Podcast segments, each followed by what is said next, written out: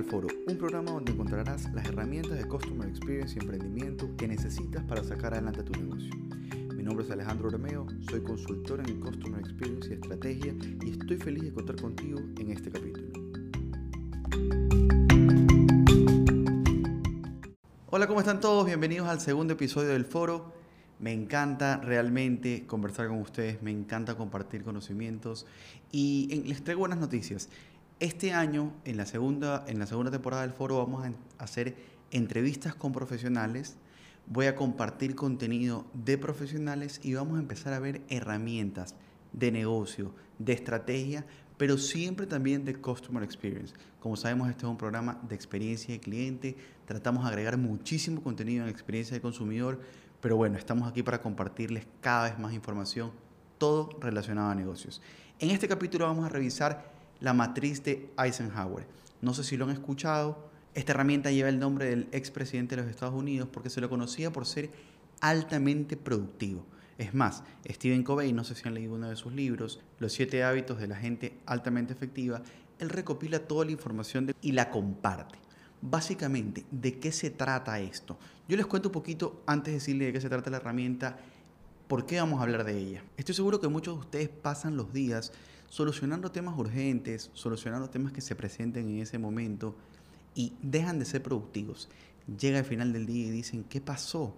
¿Qué hice? Siento que no hice nada, siento que no aproveché el día, ¿en qué lo desperdicié? Y son cosas a veces que son tan poco importantes que dices, ¿por qué lo hice?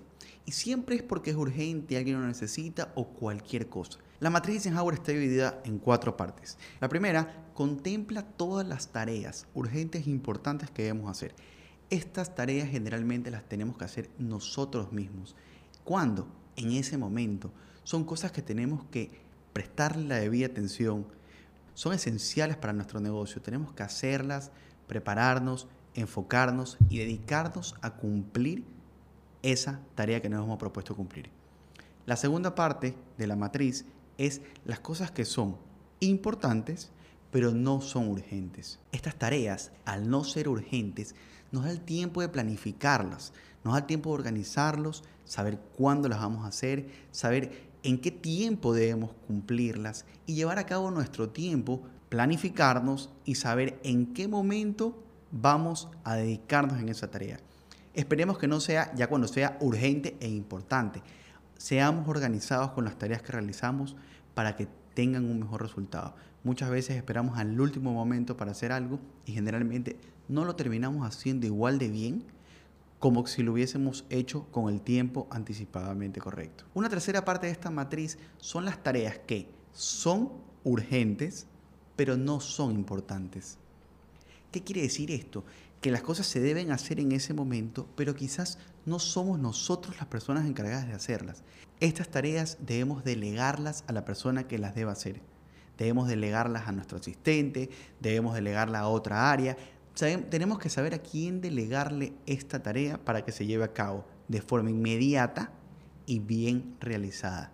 No es esencial para nuestro negocio esta tarea, sin embargo, tiene que realizarse. La última parte del cuadrante son las cosas que no son ni urgentes ni importantes. Estas tareas generalmente debemos eliminarlas. ¿Por qué? Nos quitan tiempo. Son una distracción muchas veces. A veces las hacemos por ego, a veces las hacemos por cualquier cosa, pero hacemos tareas que no nos suman, no suman en nuestro trabajo, no suman en la organización, no nos suman a nadie. Ni siquiera es bueno delegarlas porque le quitamos el tiempo a las demás personas. Tenemos que ser conscientes cuánto tiempo nos quita, tenemos que ser conscientes en qué nos suma cada tarea y tenemos que ser responsables al momento de hacerlas o delegarlas o simplemente eliminarlas en nuestra planificación. Seamos responsables y seamos productivos. De nada le sirve estar sentado 8 o 10 horas frente a un escritorio si realmente no estamos siendo productivos con nuestro tiempo, si realmente no estamos cumpliendo metas, si realmente no estamos siendo suficientemente responsables con lo que tenemos que hacer, con lo importante que debemos hacer. Espero que les haya servido esta matriz de productividad, más conocida como la matriz de Eisenhower. Aprovechenla, úsenla, cojan todo su listado de tareas, dibujen este cuadrante y digan dónde voy a ubicar cada tarea y empiecen. Y según dónde estén ubicadas, empiecen a trabajar. Empiecen a trabajar según lo que la matriz les diga, qué es urgente, qué es importante, qué pueden planificar, qué pueden delegar o simplemente qué no deben hacer.